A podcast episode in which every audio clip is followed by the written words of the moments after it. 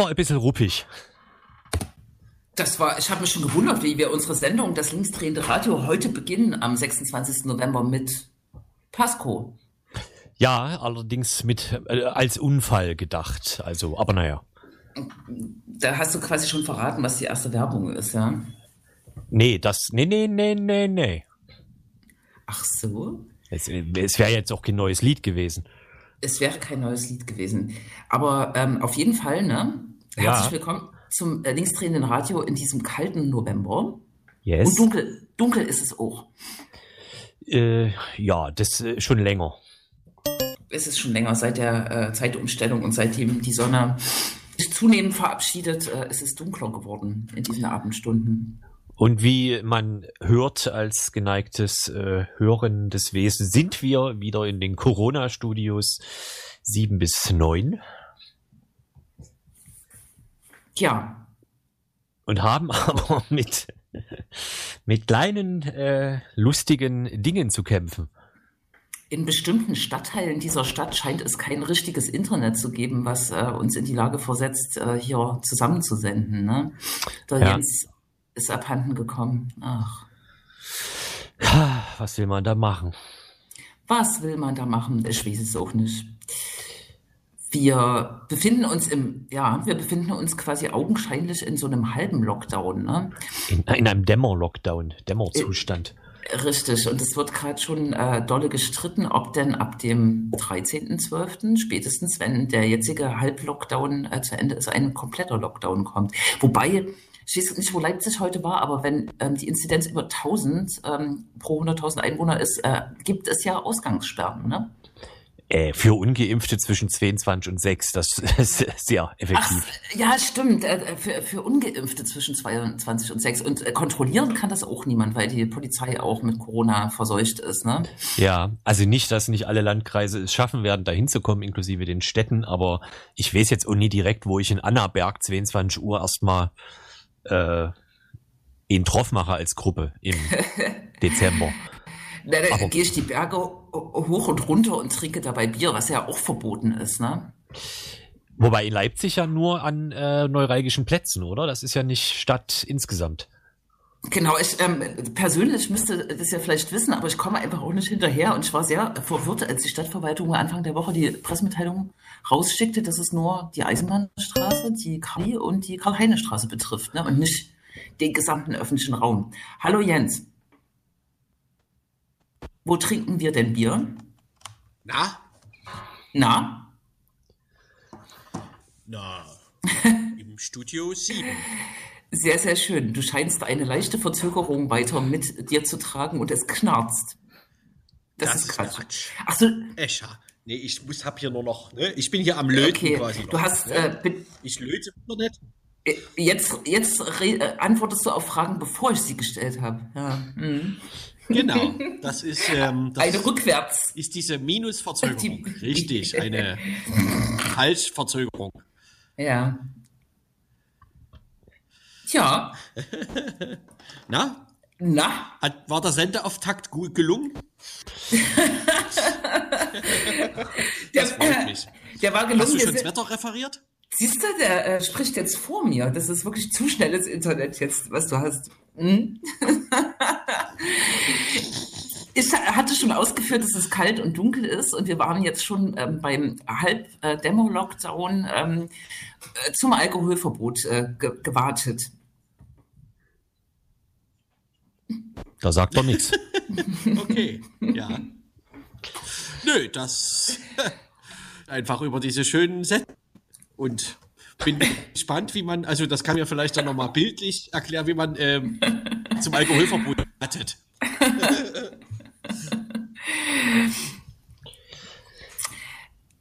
ja, äh, äh, ja. Nee, ich wollte nur wegen des Comedy-Sendung äh, ich wollte, ich wollte nur sozusagen ja. professionell ankündigen, dass wir uns sicher noch mit dem Corona-Zustand beschäftigen werden im Laufe dieser Sendung. Ne? Ja, aber die aktuellen Zahlen werden wir wahrscheinlich nicht referieren. Das ist total spannend. Es gibt ja quasi, äh, du, du weißt es am besten, äh, Krex, äh, diese Zahlen, die quasi in die Zukunft projizieren, ähm, auf irgendeine Art und Weise, die uns jetzt hier schon in Sachsen bei über 2000 teilweise sehen. Ne? Äh, ist das mittlerweile, ist das immer noch Zukunft? Äh.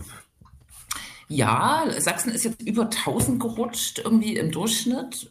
Aber ja. ich glaube, glaube dann, da muss ich mal hier äh, nebenbei tippen. Aber ich glaube, nee, offiziell ich denke nicht, oder? Naja, ihr mhm. wisst es besser. Also nee, selbst, selbst ja. der MDR berichtet Erzgebirge über 2000. Und der ja, MDR ist ja nun nachweislich der mit den besten Zahlen.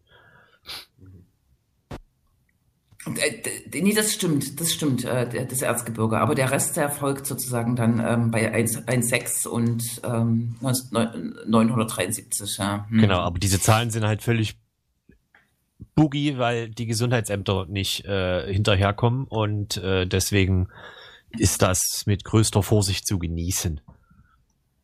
Was dazu führt, dass äh, Dresden, die Stadt Dresden, tatsächlich auf den hintersten Rang gerutscht ist, aber ganz ja. augenscheinlich dort äh, auch eingeräumt inzwischen äh, keine Kontaktnachverfolgung mehr funktioniert. Ja? Richtig, richtig. Ja, und der MDR schafft es im Sachsenspiegel, das jeden Tag, jeden Abend äh, unkritisch zu übernehmen und betont immer, zum Beispiel, dass Dresden die niedrigste Inzidenz in äh, Sachsen hat, was halt Quatsch ist.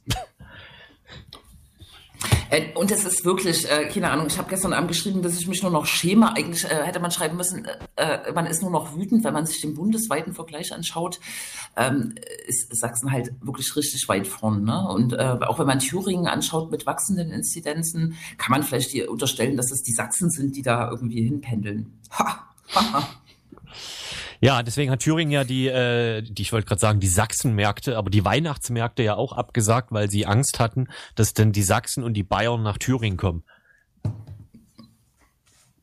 Echt, ja? Ist das die offizielle Begründung? Ja, das habe ich so in äh, einem Radio gehört. In einem Radio, im Heimatsender. Nee. Im Heimatsender, ja. Richtig, Ach, richtig. Krass, ja. Hm. ja, ne, und, äh, und sonst? Ach, ach und sonst, ja. Äh, man soll nicht nur über Corona reden, meinst du? Mhm. Nee, also ich habe jetzt die Zahlen von Riskclair vor mir und da möchte man wirklich auch nie drüber reden. Da sollte man nicht drüber reden, ne? Aber ich kann dazu aber, sagen, mir hat. Äh, aber jetzt muss ich es natürlich doch machen, weil ich sehe gerade, Dresden hat heute zum Beispiel 2225 neue Fälle bei Riskclair dazu bekommen. Das zeigt ganz gut, wie diese sozusagen diese Verzögerungen äh, funktionieren, weil diese 2225 Fälle sind sehr wahrscheinlich nicht seit gestern exakt passiert. Das ist richtig, also sozusagen eine Nachverfolgung. Hm. Ja. Auf der anderen Seite hat mir gestern eine Ärztin eine E-Mail geschrieben, voller Wut und äh, sagte, sie kriegt ähm, nicht mehr die von ihr, zu, ihr zugesagten äh, Impfdosen von BioNTech ausgehändigt, sondern nur eine sehr reduzierte Zahl. Und Moderna ist irgendwie teilweise nicht verfügbar oder so. Ne? Die wollte jetzt irgendwie losimpfen und kann es nicht. Da wissen wir auch nichts ja. mehr zu sagen. Ne? Nee, das, das klappt einfach alles. Äh, ähm wunderbar. Es ist, äh, ich, ja, also. Warum schreiben die dir eigentlich gerade, die du in der Opposition im Landtag sitzt? Ähm, ich richtig verstanden habe, war, war sie ja nicht die Einzige, die dir jetzt irgendwie geschrieben hat. ja, ich, äh, also ich glaube, die Leute ähm, schreiben halt verschiedene Leute an, aber auch Leute, die sie kennen. Ich kriege auch äh, ja. E-Mails äh, zur Kita-Situation. In den Kitas werden die Erzieherinnen ja äh, im Gegensatz zu den Lehrerinnen und Schülerinnen in der Schule nicht getestet, auch die Kinder nicht getestet. Das ist auch kompliziert. Ich weiß es nicht. Man ist einfach Ansprechpartner. Was soll ich jetzt sagen? Und es ist ja tatsächlich so, ähm, dass jetzt mit der Bundestagsbeschlussfassung von ist es jetzt letzte Woche gewesen, mit der Aufhebung des äh, hier der Notlage, der epidemiologischen, wie heißt das, äh, Notlage? Epidemischen Notlage. Ähm, verknüpft ist, ähm, dass in Zukunft äh, ähm, die Bundesländer tatsächlich auch legislative Akte erlassen müssen, also Gesetze beschließen müssen oder ähm, irgendwas beschließen müssen und nicht mehr mit äh, äh, Regierungsverordnungen hantiert wird. Ne? Insofern müsste die neue Regelung eigentlich im Landtag richtig verhandelt werden. Und da kann natürlich auch eine Opposition Themen oder äh, Punkte setzen. Ne? Das ist okay. Das ist okay. Ne? Das ist okay. Das ist okay. Dennoch Aber Ausgabe 441. Was, was passiert? was passiert. Es passieren ja Gott sei Dank wirklich auch noch andere Sachen. Also, dass der ja. Koalitionsvertrag auf dem Weg ist, können wir ja auch noch, nachher noch mal tangieren. Aber es läuft seit 8. September ein äh, Prozess, der auch politisch sozusagen äh, heiß, heiß bestritten ist, nämlich der Prozess gegen äh, Lina E. und drei weitere Personen, ähm, drei weitere Antifaschisten, die denen äh, zur Last gelegt wird, äh, eine kriminelle Vereinigung äh, gebildet zu haben und äh, in dem Kontext verschiedene Straftaten gegen Neonazis verübt zu haben. Und wir haben mit endlich geschafft, mit Edgar Lopez zu sprechen. Er ist Journalist. Ja, das musst du aber dann nochmal sagen nach der Werbung. Ah, ja, ja, ja. Hast du das weggemacht? Oder ja, was? ja, ja. Okay. Gut. Ja, dann machen wir Werbung. Vielleicht. Ne? Ne? Das ist was Feines. Pasco. Nee. Nein. Okay. Bis gleich. Hände waschen, Hände waschen mit Kalkon.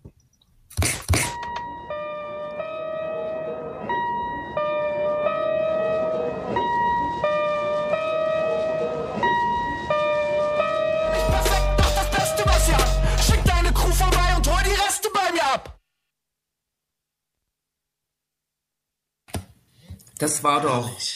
Ja. Audio 88. Haben die schon mal Musik zusammen gemacht, Pasco und Audio 88? Nee, ne? Machen, machen die wahrscheinlich auch niemals. ja, ich glaube, Pasco ist nicht so die Crossover-Band. Äh, und Audio 88 ist eine Crossover-Band? Nee. Aber. Äh, der hat soweit ich weiß, haben die auch noch nicht mit einer Band zusammen. Doch, naja, das ist schwierig. Ah, ah, es gibt ein Lied, da haben die mit Live-Musikern mal zusammen einen Auftritt hingelegt, aber äh, diese Pasco, nee. Das ist, glaube ich, auch keine Band in dem Sinne. Nee, Audio 88 meine ich. Ja, ja, Pasco spielt ja auch, ne, Musik. Äh. Äh, ja, nach Beastie Boys hatte sich das ein bisschen erledigt, oder? Gefühlt das Hip-Hop mit Liveband und so? Ja, irgendwie schon, aber äh, auch im deutschsprachigen äh, Bereich gab es das ja immer mal wieder hier bei der Antilopengang zum Beispiel, ne? Die haben ja da auch ein ganzes ja, Album aufgenommen zum Beispiel. Herrlichst. ne? Gut, dann machen wir jetzt noch mal den äh, Einstieg zum Interview. Kann man das nicht nochmal rausschneiden und hier nochmal einspielen? Das naja. könnten wir machen, da können wir das aber erst in zwei Wochen dann. Naja, naja okay. Also ähm, es ist jetzt äh, über ein Jahr her, da wurde in Leipzig im Zuge von Hausdurchsuchung äh, Lina E. verhaftet, äh, eine junge Frau, eine junge Antifaschistin aus Leipzig und seit dem 8. September äh, läuft der Prozess gegen sie und drei weitere Antifaschisten am Oberlandesgericht Dresden. Äh, vorgeworfen wird, ihnen äh, eine kriminelle Vereinigung äh, gebildet zu haben, um Straftaten gegen ähm, Neonazis zu verüben. Und wir haben jetzt endlich, es hat wirklich lange gedauert, ne? Wir haben jetzt endlich ähm, mit jemandem sprechen können, der den Prozess systematisch beobachtet und das ist relativ viel so. Es, fast jede Woche finden da Verhandlungen statt. Und wir haben gesprochen mit Edgar Lopez. Er ist Journalist äh, und schreibt unter anderem für das Stadtmagazin Kreuzer. Und da hören wir jetzt rein. Und hier, wir, wir haben gefragt, wie das so ist. Ne? Der Prozess war ja medial sehr heftig begleitet, auch politisch äh, eine dolle Projektionsfläche. Genau. Blicken wir doch mal auf diesen 8. September. Der 8. September war äh, der Tag, an dem der Prozess begann.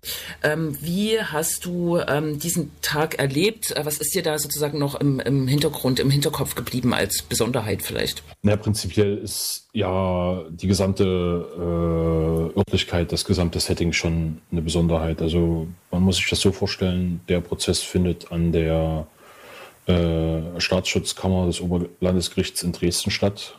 Das äh, ist ein Gebäude, welches jetzt nicht im äh, Zentrum am normalen OLG äh, äh, ist, sondern das ist außerhalb, also fast außerhalb der Stadt, in der Nähe einer Autobahnabfahrt, neben einer JVA und einer äh, Geflüchtetenunterkunft.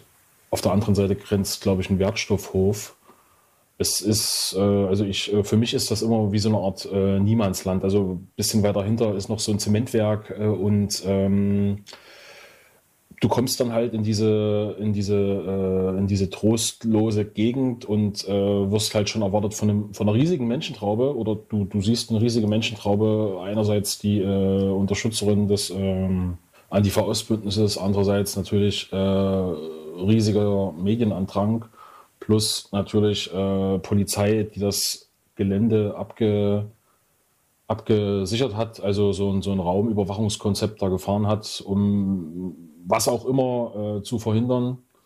Und dann geht es halt erstmal in eine Sicherheitsschleuse. Also man kommt quasi äh, in das Gebäude rein, wird äh, als auch als Journalist wird man äh, ordentlich kontrolliert. Das heißt also, äh, alle Sachen, die man in Taschen hat, muss man äh, rauslegen. Dann geht man durch den Metalldetektor, dann muss man sich nochmal die Schuhe ausziehen, muss äh, ja, muss sich da abscannen lassen von diesem äh, Metalldetektor oder was auch immer das da ist. Und äh, wenn, wenn man das halt äh, über sich ergehen lassen hat, kann man in den, äh, in den Verhandlungsbereich gehen. Ja, und wie war das damals äh, beim Prozessauftakt? Es gab halt einen sehr großen medialen Andrang. Es waren sehr viele Kollegen und Kolleginnen da, aber natürlich auch sehr viele Unterstützerinnen der Angeklagten die halt dem Prozess äh, beiwohnen wollten. Und ja, also es war allein vom Setting schon eine, eine sehr große Besonderheit. Vielleicht kann man da direkt fragen, hat sich das jetzt bis jetzt schon sehr verändert, also gerade was die den medialen Andrang an so äh, angeht oder überhaupt die die öffentliche Begleitung, also ist das noch wie am ersten Tag? Also es ist definitiv nicht mehr so wie am ersten Tag. Es hat natürlich, äh, ich würde sagen, zumindest von medialer Seite hat es doch sehr stark nachgelassen.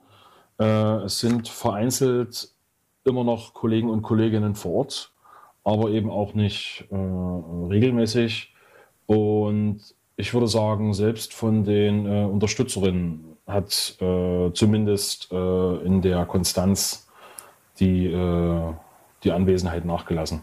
Also es gibt tatsächlich Tage, an denen es äh, noch freie Plätze gibt. Das war an den ersten zwei, drei, vier Verhandlungstagen äh, überhaupt nicht vorstellbar. Da mussten dann, glaube ich, auch Leute draußen vor der Sicherheitsschleuse noch anstehen, ehe sie überhaupt reinkommen konnten, wenn, wenn das überhaupt der Fall war. Aber ja, wie gesagt, also das äh, mediale Interesse hat zumindest, was die Prozessbegleitung vor Ort angeht, schon äh, abgenommen. Wahrscheinlich ein äh, üblicher Lauf der Dinge, den wir auch aus anderen Prozessen äh, kennen. Umso wichtiger ist es, dass es so stabil Leute gibt wie dich, ähm, die das äh, tatsächlich beobachten. Vielleicht äh, gehen wir nochmal sozusagen ein bisschen in Medias äh, Res. Ähm, Im Fokus äh, der Berichterstattung äh, steht ja ganz äh, stark äh, äh Lina E., aber mit angeklagt, mit ihr sind ja noch äh, drei weitere äh, Personen. Ähm, und genau, die Frage wäre, genau, wer sitzt da eigentlich? Wie ist das Szenario im, im, im Gerichtssaal? Es sind die Angeklagten, das sind wahrscheinlich ihre ähm, Verteidigerinnen und Verteidiger, die Staatsanwaltschaft, es gibt Nebenkläger. Vielleicht kannst du das mal ein bisschen beschreiben, genau, wie, äh, wer da überhaupt sitzt. Der Saal, in dem verhandelt wird, ist tatsächlich nicht äh, optimal für solche großen äh, Gerichtsverhandlungen. Das äh, liegt einfach äh, in der Tatsache geschuldet, dass das Gebäude ursprünglich mal als äh, Abschiebegefängnis geplant war und dann allerdings nicht mehr gebraucht wurde und in ein, äh, ja, in einen Staatsschutzsaal umge umgewandelt wurde durch das Justizministerium. Die Verhandlung findet dementsprechend in der ursprünglich mal äh, geplanten Mensa für diesen äh, Knast statt. Es ist also ein länglicher Raum, in dem halt äh, Stelen vorhanden sind, Verhandlungsbereich und äh, Besucherinnenbereich sind abgetrennt durch äh, eine lange Wand, in der Sicherheitsglas aufgestellt ist. Äh, an, entlang der Einwand ist dann im Prinzip der Sitz des äh, Senats und ähm, da gliedern sich dann an den jeweiligen Seiten zum einen die äh, Bundesanwaltschaft sowie die Nebenklage mit ihren Sitzplätzen und auf der anderen Seite halt die äh, Angeklagten plus ihre Verteidigerin. Die letztere Seite ist natürlich äh, weitaus äh, stärker vertreten, einfach geschuldet der Tatsache, dass wir eben die äh, vier Angeklagten plus ihre acht Verteidigerinnen haben.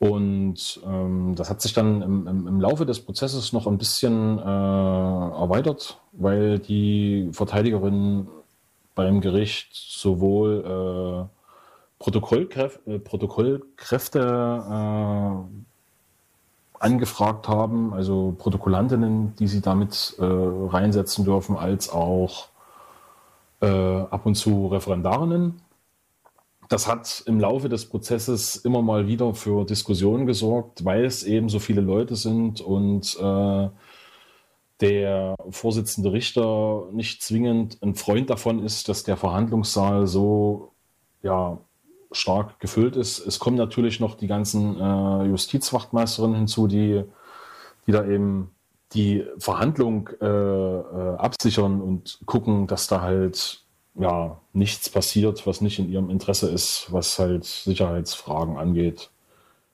Ja, und so sitzen sich dann halt in dieser äh, suboptimalen Konstellation die beiden Lager gegenüber und äh, Zeugen, Zeuginnen werden, werden platziert in einem, auf einem kleinen Tisch äh, direkt vor dem, äh, vor der äh, Bank des Senats und das ist halt nicht ganz optimal, weil äh, je nachdem, wer sie befragt, es dann auch dazu kommen kann, dass sie zwar einerseits ins Mikrofon sprechen sollen, was vor ihnen ist, aber um die Person, die mit ihnen spricht, äh, sehen zu können, müssen sie sich halt umdrehen. Also ich habe mal gehört, dass irgendwann mal äh, in ein paar Jahren ein neuer äh, Staatsschutzsaal gebaut werden soll, aber wann das der Fall ist, das äh, kann ich gerade gar nicht sagen.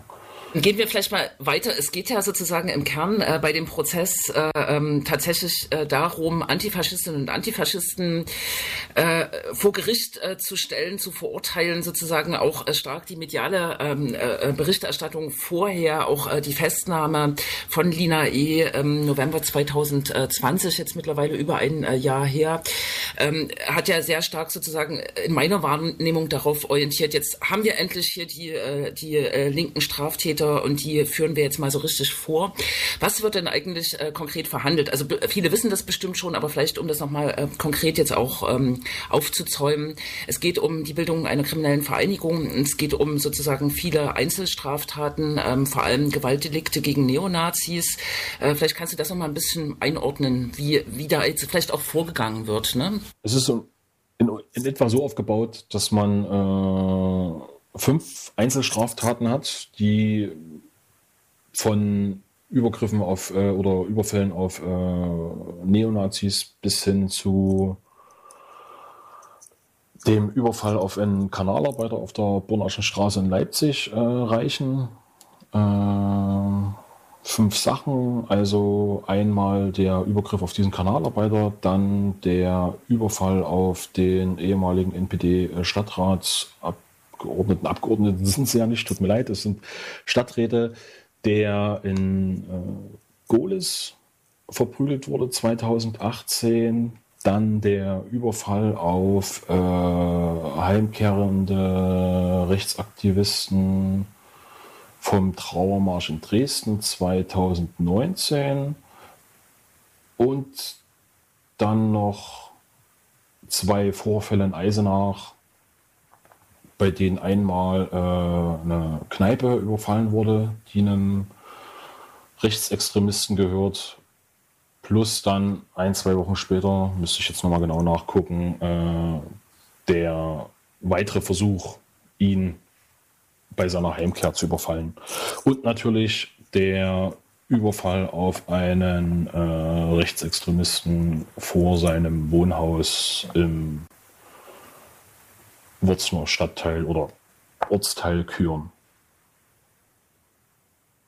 Genau, das sind, das sind so die Einzel, das sind so die Einzelfälle, die jetzt erstmal nach und nach äh, verhandelt werden sollen und anhand der, äh, der Planung, der Struktur möchte die Bundesanwaltschaft dann nachweisen, dass es sich bei diesen äh, Einzelfällen um ein wiederkehrendes Muster handelt und das auf eine Struktur, auf eine kriminelle Vereinigung schließen lässt.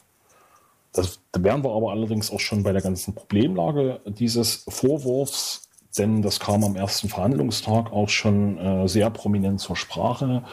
Die Verteidigung äh, hat halt, äh, ich glaube, sehr groß ausgeholt und gesagt, dass äh, im Band 2 der, äh, der Akten, in denen es eben um diese äh, kriminelle Vereinigung gehen soll, äh, absolut keine, äh, absolut keine Nachweise, absolut kein Material, absolut kein, äh, ja, keine Hinweise zu finden sind. Also der, der, der, dieser Ordner ist, ist praktisch leer.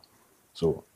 Und deswegen werden jetzt erstmal nach und nach die einzelnen, äh, die einzelnen äh, Einzelfälle äh, verhandelt und was aus dieser Strukturanklage wird, das wird sich im weiteren Verlauf des äh, Prozesses noch herausstellen. In dem Zusammenhang war ja schon vor wenigen äh, Wochen, und das glaube ich jetzt noch gar noch kürzer her, zu lesen, dass einer der Vorwürfe ja wohl auch war, dass eine äh, Immobiliengeschäftsführerin, Prokuristin äh, in ihrer Wohnung angegriffen wurde und dass das jetzt allerdings sozusagen fallen gelassen wurde. Gehörte das im Original sozusagen auch zu den Einzelfällen?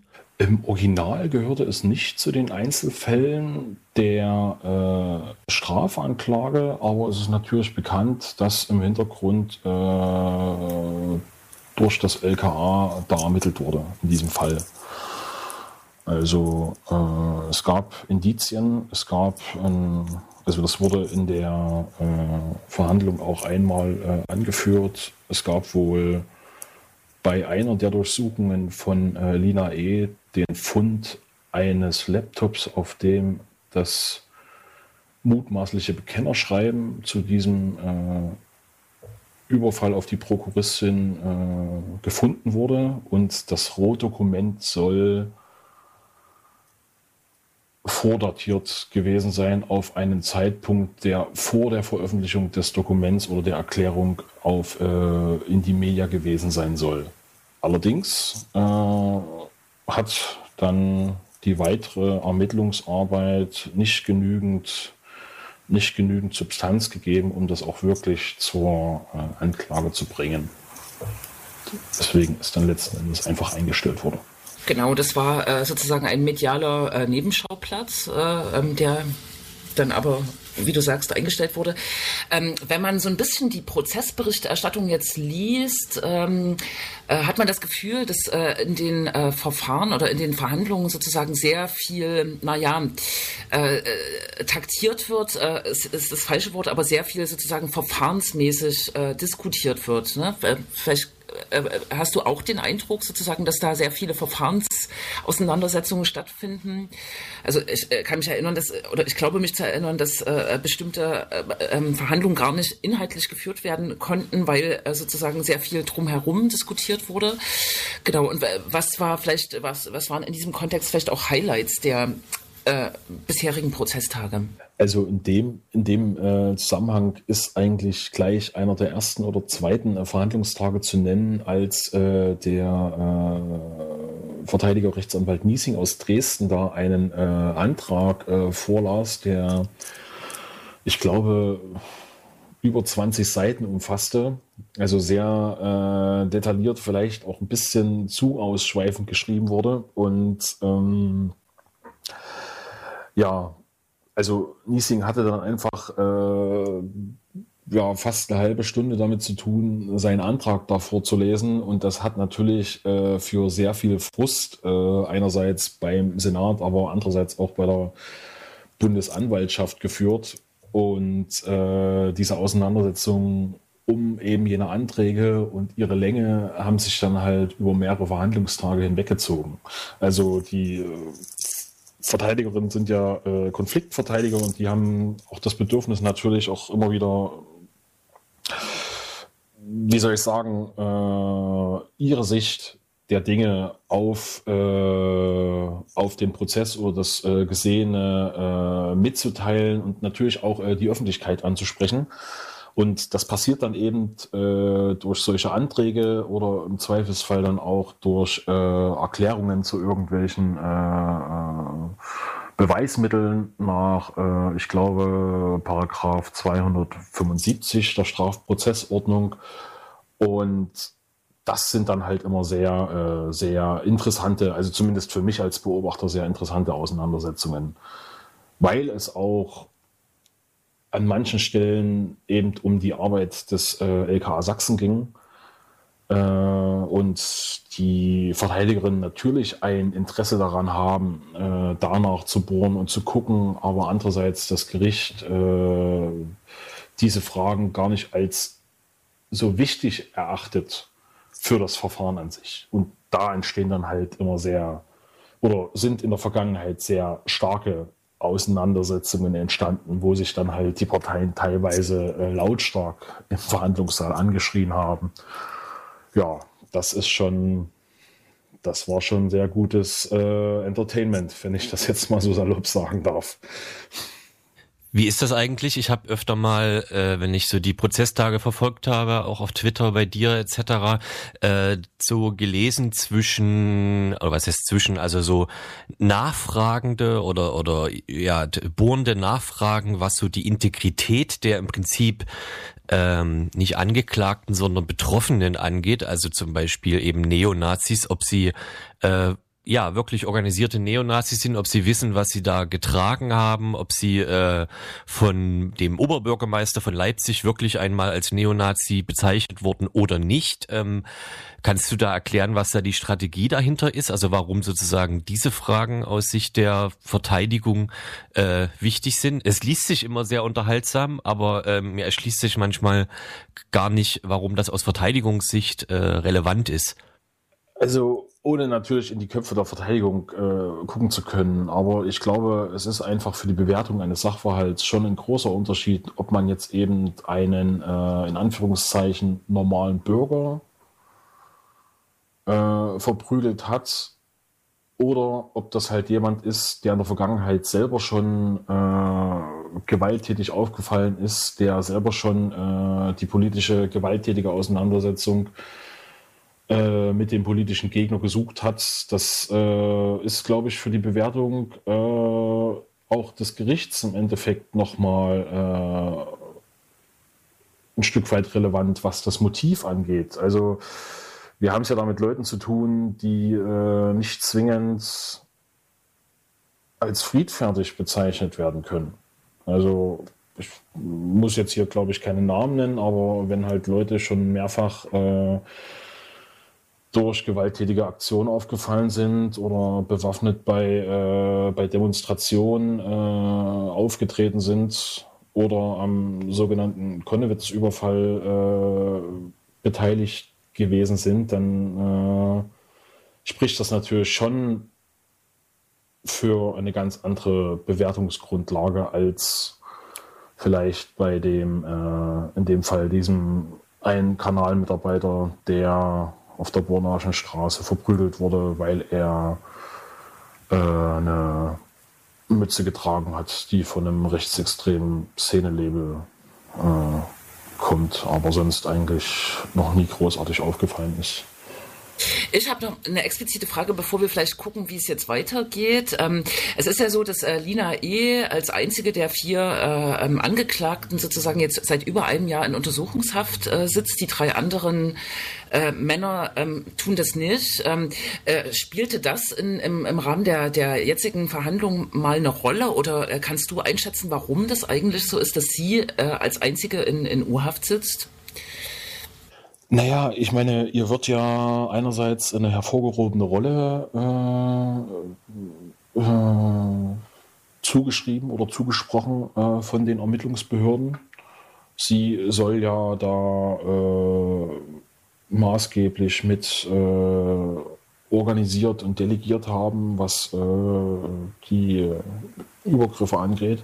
Andererseits ist es natürlich so, dass ihr mutmaßlicher Lebensgefährte, mutmaßlicher Verlobter, ich sage halt mutmaßlich, weil äh, das tatsächlich bloß äh, die Informationen sind, die man halt äh, so mitkriegt, wenn man das beobachtet, aber eben nicht äh, aus erster Hand, äh, weil der halt äh, untergetaucht ist seit längerer Zeit und er natürlich in diesem Verfahren auch eine, trotz Abwesenheit eine sehr hervorgehobene Rolle spielt. Und ich glaube, das habe ich irgendwann mal so aufgegriffen, äh, im Äther sind die Behörden wohl äh, auch ein bisschen äh, ja, verängstigt vor der Vorstellung, dass sie sie halt auf freien Fuß lassen und sie dann halt ebenfalls untertaucht.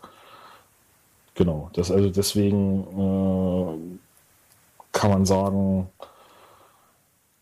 es gibt einige, einige Punkte, die ihre äh, Vielleicht zum Abschluss die Frage, eigentlich ist der Prozess äh, aus meiner Sicht bis äh, Ende Dezember terminiert, also bis äh, im Jahr 2021, aber es deutet sich ja jetzt schon an, wahrscheinlich, dass das nicht äh, schaffbar ist. Ne? Wie geht das jetzt weiter? Gibt es Verhandlungen auch unter der Corona-Situation? Äh, und was schätzt du ein, wie lange das alles noch dauert? Also tatsächlich sind jetzt schon erste offizielle Termine bis Ende März äh, festgelegt worden. Ähm, die Corona-Situation war, äh, war bei der letzten Verhandlung schon Thema. Äh, nächste Woche findet äh, tatsächlich auch für das Gericht ein, also für den Senat, ein Impftermin statt, weswegen die, äh, die Verhandlung äh, eine Stunde später beginnt. Und äh, es wird halt sehr interessant sein äh, zu beobachten, ob einerseits die, die Maskenpflicht im, äh, im also im äh, Verhandlungsbereich des Saales äh, aufrechterhalten wird, aber andererseits die Zeugen, Zeuginnen, die dann da im Zeugen, Zeuginnenstand äh, sitzen, ob die dann quasi auch immer wieder aufgefordert werden oder von sich aus ihre Maske ablegen. Also das, das war äh, beim letzten Mal schon sehr interessant, das zu beobachten und wurde auch von der Verteidigung als äh, ja, natürlich paradox bezeichnet, aber das wird sich wahrscheinlich nicht auflösen lassen. Wie es jetzt weitergeht, also die kommenden, kommenden Verhandlungstage sind, glaube ich, immer noch mal Zeugen zum äh, Überfall in Wurzen geladen und ich bin mir sehr unschlüssig, ob es dieses Jahr noch dazu kommt, dass die äh, Zeuginnen und Zeugen der beiden Vorfälle in Eisenach noch geladen werden oder ob das erst im neuen Jahr kommt.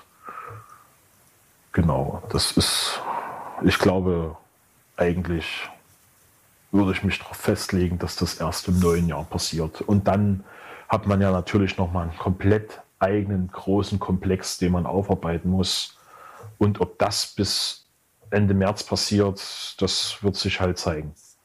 Man kann also weiter gespannt sein, vor allem sozusagen, wenn sich das dem Ende neigt und hat sicher auch noch genug Möglichkeiten, sich vielleicht den Prozess wirklich äh, mal anzuschauen, natürlich unter sehr krassen Sicherheitsbedingungen. Danke, Edgar, äh, für die Einschätzung und vielleicht hören wir uns auch noch mal bis ähm, Ende März oder danach. Ja, gerne. Ich bin ich bin, oder ich versuche zumindest äh, bei, jedem, bei jedem Verhandlungstermin immer vor zu sein. Bis jetzt hat es geklappt. Alles klar. Toll, toll, toll. Ja, vielen Dank.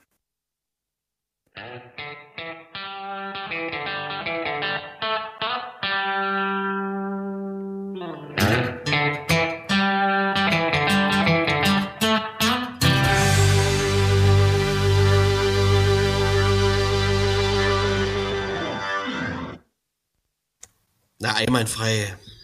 Na? Hm. Edgar Lopez hat äh, vom Prozess erzählt. Ähm, mir fiel unterwegs noch ein, diese skurrilen Auftritte tatsächlich, die am Rande äh, erwähnt wurden, aber äh, trotz der halben Stunde Gesprächszeit nur so kurz, nämlich unter anderem von äh, der Polizist, der beim Prozess auftrat, der dann aber nicht sagen durfte, weil gegen ihn ermittelt wurde. äh, mhm wie auch genau Grex hat es erwähnt, ähm, der NPD-Stadtrat, ähm, wo vor Gericht geklärt werden musste, ob er jetzt Nazi ist oder nicht. das hatte, also ja, war, gab schon viele gute, gute Momente auf jeden Fall. Ähm, genau, der Prozess geht auf jeden Fall noch eine Weile. Das habt ihr auch am Ende festgestellt. Mhm. Ähm, und die nächsten Verhandlungstage sind angesetzt jedenfalls, ne? Ja, offensichtlich nächstes Jahr. Ach so, Na, dieses Jahr. Das, ja. die, dieses Jahr sind noch welche, oder? Die, die, bin ich eigentlich zu hören? Ja, du musst aber halt die Sätze anfangen. Ach so, die, die, diese, äh, du bringst mich ganz durcheinander. dieses, Jahr, dieses Jahr sind noch welche. Ich wollte tatsächlich nächste Woche mir mal, mal einen anschauen und der, der fällt genau aus. Und dann gibt es vor Weihnachten, glaube ich, noch welche, genau. Und dann nächstes Jahr hat er ja gesagt, hat er gesagt, ne? Ah ja, ah ja. Mhm. Ei, da fällt mir ein, wir haben ja Weihnachtssendung. Ha! Naja, genau. Ähm, Du sollst sonst- doch nicht, du sollst doch nicht auf Tische hauen, ne? Aber ich kann nicht anders. Du kannst nicht anders. Es gibt ja mit Evan McGregor den äh, schönen Film Männer, die auf Tische hauen. Äh, Aha. vielleicht kommt das daher. Ja, ich habe da, glaube ich, mitgespielt. Weiß ich aber nicht mehr. Du warst das Double von Evan McGregor. Ja, richtig, genau. Wenn der von Ich weiß- gezeigt wurde beim auf den Tisch hauen. Ja. Ich weiß, Jens, warum du ähm, zu Weihnachten kein Radio machen willst. Du willst wahrscheinlich Dart gucken, oder? Fängt das da schon an? ja, doch freilich, Mensch. Nee, aber am, warte mal. Am 24. gibt's nur eine Vormittagssession. Das, äh, das ist jetzt nicht das Problem. Also können wir ja locker abends Radio machen, das ist doch super. Mhm. Genau. Okay, disku diskutier, äh, äh, diskutieren wir nach der Sendung. Ne? Sehr gut, sehr gut. Ja. Ja, wir können ja, können ja weiter über Corona sprechen oder den Koalitionsvertrag oder Corona oder den Koalitionsvertrag. Oder Es, bleib, es bleibt festzuhalten, äh, auch die etablierten Medien in Sachsen, äh, auch den etablierten Medien in Sachsen ist aufgefallen, dass unser Ministerpräsident Kretschmer wieder äh, sehr viel Zeit in äh, Kneipen verbringt, offenbar. Zumindest, wenn man seinem geschundenen Äußeren glauben darf. Ne? Das, was wir hier seit Monaten betonen. ja. ja, und ihm fällt auch wieder auf, dass er ganz schön rumschlingert. Ne? Also keine Ahnung. Er hat ja, Das- dann letzt, Ich würde sagen, das letzte, ist auch eine Folge von ersterem. Ja. er hat äh, letzte Woche dann ähm, im Landtag über Wellenbrecher geredet. Niemand wusste, was das ist. Äh, und dann kam Das ist, ganz ich, äh, ein Cocktail. Äh, Knallauffall dieser Halblockdown, der aber wahrscheinlich, ach keine Ahnung, äh, na- dann nach der Bundestagsbeschlussfassung kam, das war alles so, so halb. Ne? Und monatelang wurde erzählt, es läuft alles. Und monatelang hatte er ja sich auch auseinandergesetzt, äh, freundlich mit den äh, denen, die auch schuld sind an der Situation in Sachsen, nämlich den Impfgegnern und den Querdenkern und den Faschos, keine Ahnung. Hm. Und jetzt das. Ja, den politischen Analysten der LVZ ist es dann gelungen, oder nee, halt Sächsische Zeitung war das, glaube ich, ähm, quasi ähm, daraus zu schließen, dass sein Politikstil äh, so ein bisschen gescheitert sei. Also quasi sein Politikstil, damit meinten sie, dass er so eine Art äh, wandelndes, äh, so eine wandelnde Bürgersprechstunde war, ne? Äh, überall hingerannt ist, wo also irgendwelche Verrückten rumgebrüllt haben. Wandelnde Bürgersprechstunde, das gefällt mir sehr. Hm? Was für ein Anliegen Ja. du trotzdem hast, ne? Auch wenn du rumschreist. Genau. Ja, Ja. Ne? Und selbst wenn jemand einen selber gebastelten Aluhut auf hat, muss man ja nicht gleich weggehen. ja, wenn man davon ausgeht- Ruhe anhören. Ne? Wenn man davon ausgeht, dass das sächsische LKA Mitarbeiter wie dem Hutmann ganz offiziell als Mitarbeiter hat, dann, dann, dann kann man ja erstmal nicht skeptisch werden bei so einem Aluhut tragenden Typen. Das stimmt. Könnte ja zufällig jemand vom LKA sein. Das ist schon alles sehr skurril in Sachsen. Ich möchte Ah, noch ja. mal, genau, ich will noch mal gerne auf äh, Freiberg ähm, heute verweisen, wo kein Weihnachtsmarkt stattgefunden hat, aber einzelne Weihnachtsmarktbuden schon bis 18 Uhr auf hatten, um leicht verderbliche Ware zu verkaufen. Ich möchte hiermit also Freiberg in der Stadt, die Austern verkaufen, begrüßen in diesem exklusiven Reigen. Na, Ach du, ich glaube, in so einem Wie Fall ist gilt ja. sogar Glühwein als schnell verderblich. äh, äh, das, das wollte ich auch sagen. Lass mal ein Glas Sekt irgendwie einen Es Tag gab keinen lang Alkohol. stehen Es gab keinen so. Alkohol. Es gab keinen Alkohol. Naja, aber Sekt ist ja auch kein Alkohol. Also, und Glühwein erst recht nicht. Nee. Als, als ob die das kontrolliert hätten da in Freiberg. Ja, ja. Kommt nicht mal hinterher, ihre Inzidenzen zu zählen. Oder, oder auch schön am Montag, äh, wo der Landkreis Bautzen und noch ein anderer Landkreis, ich weiß gar nicht, Ausnahmegenehmigungen für ähm, Märsche zugelassen haben. Was ich prinzipiell jetzt äh, nicht schlecht finde, ne? also wenn eine Demonstration glaubhaft versichern kann, dass sie äh, sich an Regeln hält, äh, wie die NSU-Gedenkdemo in Zwickau, die ja auch schon unter die Co- Corona-Schutzverordnung fiel und eigentlich nicht hätte gelaufen werden dürfen, äh, ähm, dann ist es ja okay, aber äh, bei den Nasen, die da laufen, äh, die keine Hygieneregeln ein, äh, einhalten und das alles leugnen, ist das schon sehr skurril. Ne? Da muss halt eine Behörde auch drauf gucken, wer da läuft, leider. Ne? Naja, sie haben ja vielleicht drauf geguckt, wer da läuft und deswegen so entschieden. Das kann sein. Und dann macht der Innenminister du, du, du. Ja. Hm. Könnte es einfach sein, dass momentan zu viele solche äh, äh, Veranstaltungen gleichzeitig stattfinden bei ja, wenn man das richtig verstanden hat, zu vielen Ausfällen bei der Polizei. Laut Innenminister Wöller nicht. Ach so. Das waren schon einige Orte und äh, ja, also wie die wirkliche Inzidenz bei der Polizei ist, die lag, glaube ich, äh, noch höher, als hier diese Rechten von der DPG äh, forciert haben. Also im Ministerium hat er nochmal richtig gestellt und ich glaube, die Infiziertenzahl war nochmal 150 höher. So, mhm. Naja. Naja, naja, kann man machen. Ne? Hm. Mhm. Hm. Es ist aber alles, ne? Hm. Wir, wir warten alle auf den Peak der, der vierten Welle, aber irgendwie. Ja, es äh, gibt ja nur schon. Es gibt ja schon nur schon Mutmaßung, dass der Peak äh, einfach sein wird, wenn sozusagen, äh, wenn alle Ungeimpften infiziert sind, mehr oder weniger, ne? Oder also wenn sozusagen, wenn die Zahl der Infizierten nicht mehr ansteigen kann, weil die Wahrscheinlichkeit immer wird, dass noch so viele Leute sich finden, die äh, irgendwie angesteckt werden können. Ne? Ja, da gab's schon so Modelle, ne, die irgendwas von ja. äh, Mitte, Ende Dezember gesprochen haben, dass Sachsen dann äh, durchgeseucht ist. Ja, war da nicht die Zahl? Glaube ich noch nicht ganz, aber zumindest, also dass halt die Zahlen nicht mehr exorbitant ansteigen können, einfach. Ja. Mhm. Aber war ne, nicht in der, in der Leipziger Volkszeitung die Zahl äh, 1800 äh, in Anschlag gebracht? Was? Die, na, die äh, Inzidenz 1800, die schon äh, quasi in, in Richtung Durchseuchung geht, war mir so. Ja, bestimmt. Mhm, und die haben wir ja aber ja. faktisch erreicht. Ist nicht mehr weit. Naja. Mhm, ja. Genau, das weiß so ja nur wieder. Niemand mehr genau, das hat man ja am Anfang der Sendung schon, dass äh, dadurch, dass also nirgendwo mehr äh, oder ka kaum noch korrekt gezählt wird, da man, man das nur noch mhm. schätzen kann inzwischen. ja. Genau. Was hast du zum äh, Koalitionsvertrag ausgefunden, Jule? Der gefällt dir wahrscheinlich, ne? Ach, ich habe mich eigentlich gar nicht damit beschäftigt, weil ich so viel anderes auf dem Schirm hatte, aber so in den Bereichen, die mich so umgeben, äh, gibt es so äh, tatsächlich auch Lob. Ne? Also so im Bereich Migration wird einiges getan, um so äh, zumindest Verschärfung zurückzufahren. So ähm, äh, Mitwirkungspflicht bei Identitätsklärung geht einfacher. Ähm, es gibt einen Spurwechsel, also das heißt, wenn du über Asyl reingekommen bist äh, nach Deutschland und ähm, in den Beschäftigungsstatus wechseln willst, also raus aus dem Asylstatus, das wird leichter gehen und so weiter und so fort. Es wird sogar, ähm, glaube ich, möglich werden, dass äh, Länder äh, Menschen aufnehmen, ohne beim Bundesinnenminister äh, zu betteln, der das eh abgelehnt hat in der, in der Vergangenheit. Und äh, Abschiebestopps äh, wird inzwischen äh, in Zukunft auch die Regierung machen und nicht mehr diese Innenministerkonferenz, die ja wirklich eines der konservativsten Gremien äh, ist. Ne? Während im Bereich Mieten quasi nichts gemacht wird, außer diese neue Wohnungsgemeinnützigkeit, also eine Förderung für Genossenschaften und so, aber kein Mietendeckel, kein Mietenstopp, äh, keine bessere Mietpreisbremse, bla bla bla. Ne? Aber was ist mit diesen, was so ein bisschen kolportiert war, da wurde als Rückführungsoffensive, äh, wo Leute so gesagt haben, ist das nie alles Abschiebung unter anderem Namen?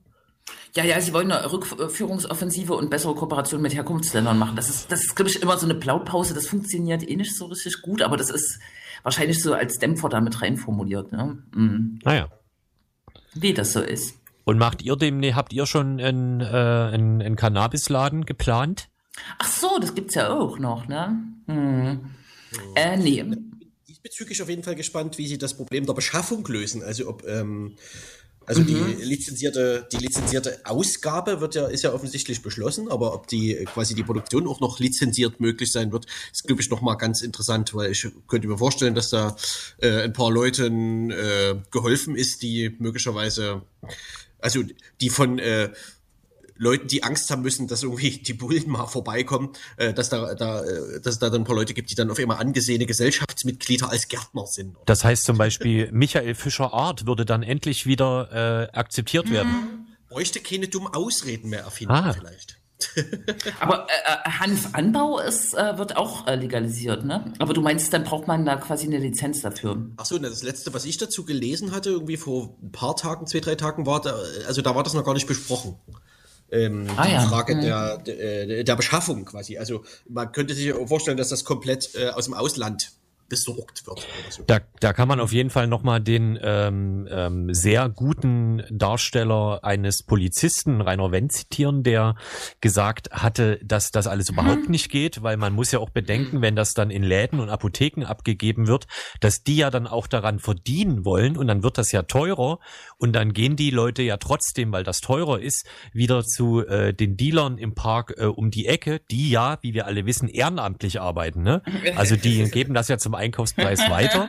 Das ist ja ein ganz seltenes Modell in Deutschland. Ja, ist richtig. Ja. Ah, korrekt.